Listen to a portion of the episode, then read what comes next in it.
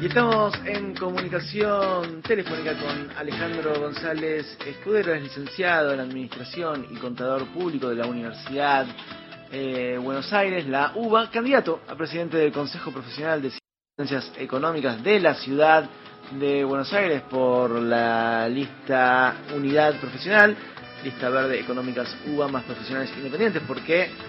Porque el 8 de junio habrá elecciones internas en el Consejo. Y para tratar de entender la relevancia que puede llegar a tener este, este marco electoral dentro de un Consejo Profesional, es que vamos a hablar con Escudero. ¿Cómo te va, Sebastián Premisi y todo el equipo de A la Fuente? Te saludamos.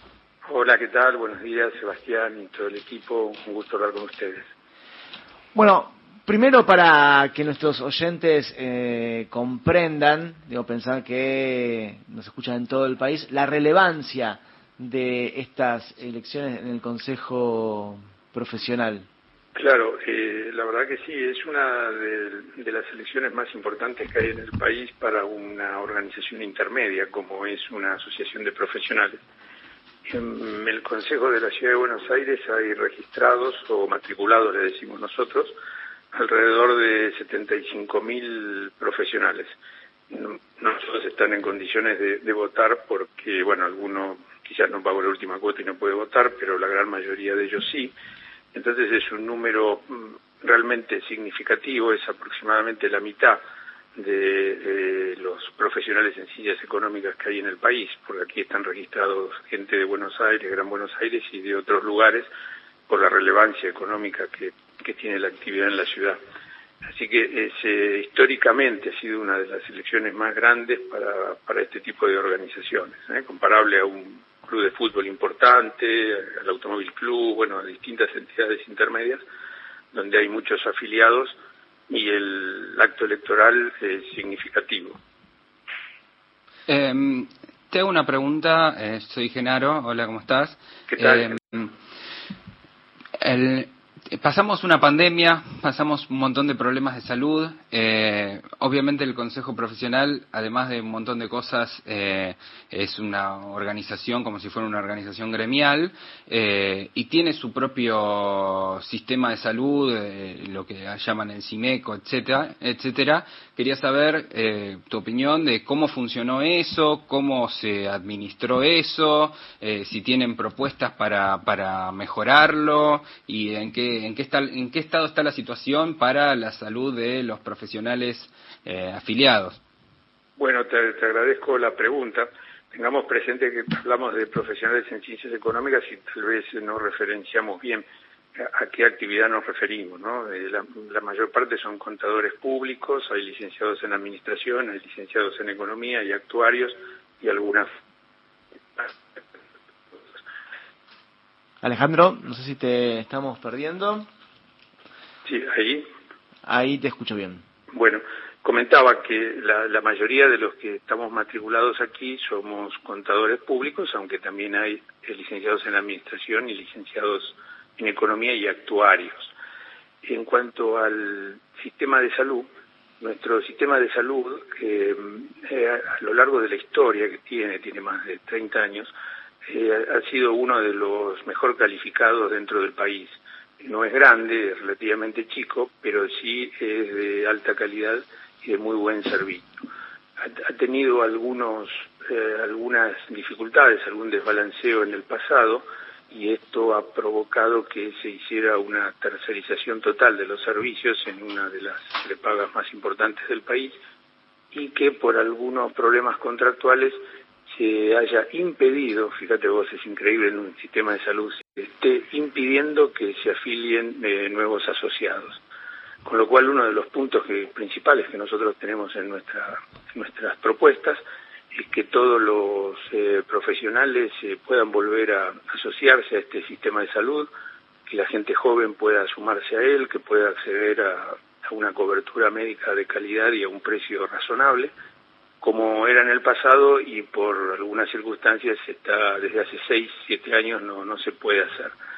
Em, el tema de salud es, grave en todos los órdenes, es fuertemente polémico pero nosotros creemos que si tenemos un servicio de calidad lo tenemos que defender, tenemos que proteger a los, a los que ya están asociados y tratar de que los, los nuevos que quieren incorporarse lo puedan hacer. ¿Por qué eh, dentro de la agrupación hablan de consejo rico, profesión pobre y después para que nos hagas una caracterización de quién es hoy, quién preside hoy o qué espacio político preside hoy el consejo?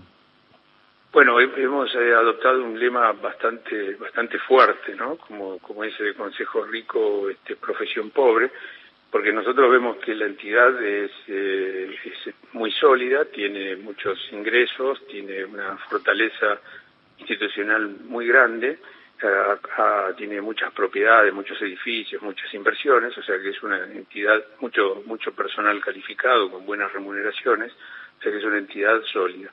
En cambio, por el lado de la, de la profesión, eh, lo que se ha vivido y lo hemos encuestado. En estos últimos años es un fuerte deterioro en el nivel de ingresos, eh, que lógicamente todas las actividades han tenido un deterioro, pero en una encuesta que hicimos hace alrededor de un mes y medio aproximadamente, comprobamos que tal vez la situación es eh, peor de la que pensábamos y nosotros creemos que, bueno, no hemos logrado mantener el nivel de ingresos de acuerdo a la inflación durante estos meses, un 85% pensamos así, y, y, tal vez lo que es más dramático es que pensamos que en el futuro también nos vamos a quedar atrás, porque a la gente le preguntamos, ¿usted piensa que sus ingresos van a ir equiparados a los de empleados de comercio, digamos que es una actividad relacionada, bastante relacionada con nosotros?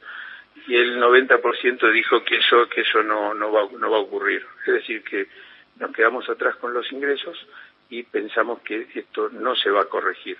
Por eso lo de profesión, profesión pobre. Entonces, eh, en ese en ese escenario nosotros pensamos que esto hay que hay que darlo vuelta y eh, lograr mejoras.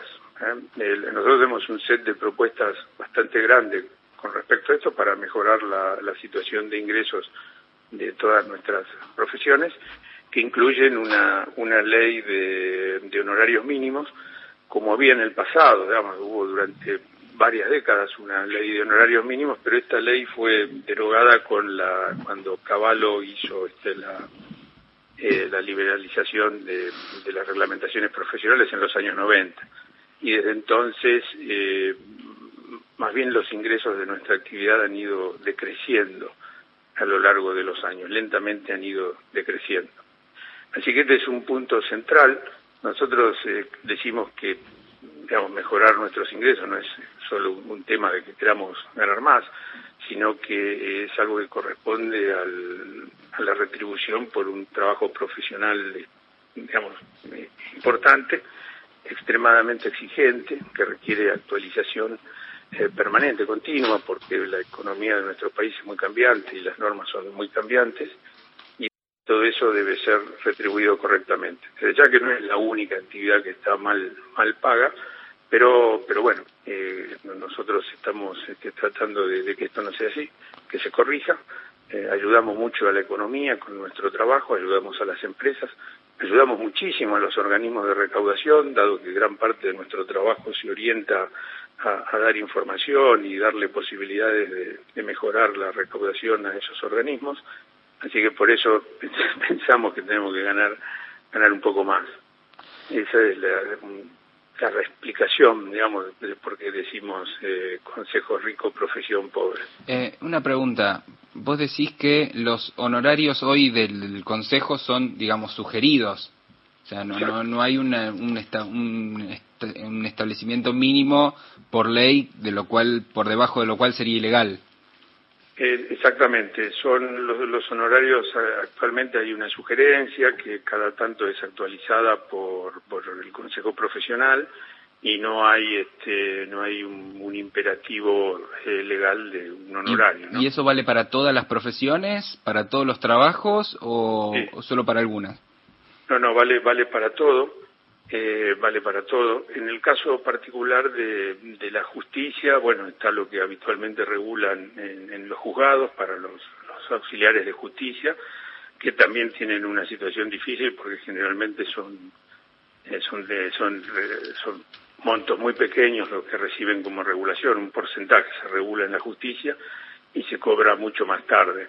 Entonces, eh, aquí eh, eh, lo que nosotros decimos es que tiene que haber este, una normativa que establezca cuáles son los honorarios mínimos para, para que los profesionales tengan un, digamos, un respaldo en esto y no estén sometidos a, a una situación muy difícil, de mucha presión, de, de, aprovechamiento de, algunos de algunos empresarios o comerciantes que, que bueno que, que tratan de bajar un costo que, realmente es pequeño, pero como, como nosotros, eh, bueno, dependemos de nuestros ingresos, muchas veces estamos dispuestos a, a bajar nuestros honorarios este, para, para mantener el trabajo. Y esto se ha vivido este, descarnadamente en esta época de pandemia, donde en general, eh, y es entendible, las empresas y los comercios y las pequeñas industrias tuvieron muchas dificultades eh, redujeron costos, postergaron pagos y eh, cuando eso ocurre, cuando algún empresario decide reducir costos o postergar pagos, el servicio del asesoramiento contable impositivo es lo primero que cae. Alejandro, te agradecemos esta comunicación. Las elecciones, si mal no lo dije, son el 8 de junio ustedes son de la lista Unidad Profesional, lista verde económicas UA más profesionales independientes. Eh, así es, son el 8 de junio de 8 a 20 en el edificio central nuestro que es en la calle Viamonte y Paraná y en esa fecha, así que esperamos que todos los colegas nos acompañen ese día.